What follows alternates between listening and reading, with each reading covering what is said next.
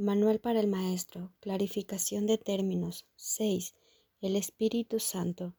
Jesús es la manifestación del Espíritu Santo a quien Él invocó para que descendiese sobre la tierra después de su ascensión al cielo, es decir, después de haberse identificado completamente con el Cristo, el Hijo de Dios tal como Él lo creó.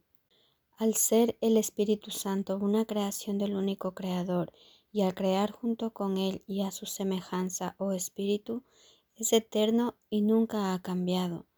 Fue invocado para que descendiese sobre la tierra, en el sentido de que entonces se hizo posible aceptarle y escuchar su voz. Su voz es la voz de Dios y por lo tanto ha adquirido forma. Dicha forma no es su realidad, la cual solo Dios conoce junto con Cristo, su verdadero Hijo, quien es parte de Él. Al Espíritu Santo se le describe a lo largo del curso como aquel que nos ofrece la respuesta a la separación y nos trae el plan de la expiación, al asignarnos el papel especial que nos corresponde desempeñar en dicho plan y mostrarnos exactamente en qué consiste. Él ha designado a Jesús como el líder para llevar a cabo su plan, ya que Jesús fue el primero en desempeñar perfectamente su papel. Se le ha dado pleno poder en el cielo y en la tierra, y lo compartirá contigo cuando tú hayas desempeñado el tuyo. El principio de la expiación se le fue dado al Espíritu Santo mucho antes de que Jesús lo pusiese en marcha. Al Espíritu Santo se le describe como el último vínculo de comunicación que queda entre Dios y sus hijos separados. A fin de llevar a cabo esta función especial, Él ha asumido una doble función cosa de conocimiento porque es parte de Dios, percibe porque fue enviado para salvar a la humanidad. Él es el gran principio corrector, el portador de la verdadera percepción, el poder intrínseco de la visión de Cristo. Él es la luz en la que se percibe el mundo perdonado, en el que solamente puede verse la faz de Cristo. Él nunca se olvida del Creador ni de su creación. Él nunca se olvida del Hijo de Dios. Él nunca se olvida de ti. Te brinda el amor de tu Padre en un eterno resplandor que nunca será extinguido porque Dios mismo lo depositó ahí. El Espíritu Santo mora en la parte de tu mente que es parte de la mente de Cristo.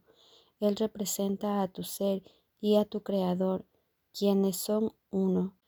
Habla por Dios y también por ti, ya que está unido a ambos. Por consiguiente, él es la prueba de que ambos son uno solo. El Espíritu Santo parece ser una voz, pues de esa forma es como te comunica la palabra de Dios. Parece ser un guía por tierras lejanas, pues esa es la clase de ayuda que necesitas, y parece ser también cualquier cosa que satisfaga las necesidades que creas tener. Pero Él no se engaña cuando te percibes a ti mismo atrapado por necesidades que no tienes. De ellas es de las que quiere liberarte, de ellas es de las que quiere ponerte a salvo. Tú eres su manifestación en este mundo. Tu hermano te invoca para que seas su voz junto con él. Por sí solo no puede ser el ayudante del Hijo de Dios, pues por sí solo no tiene ninguna función. Pero unido a ti es el resplandeciente Salvador del mundo, cuyo papel en la redención de éste tú has completado.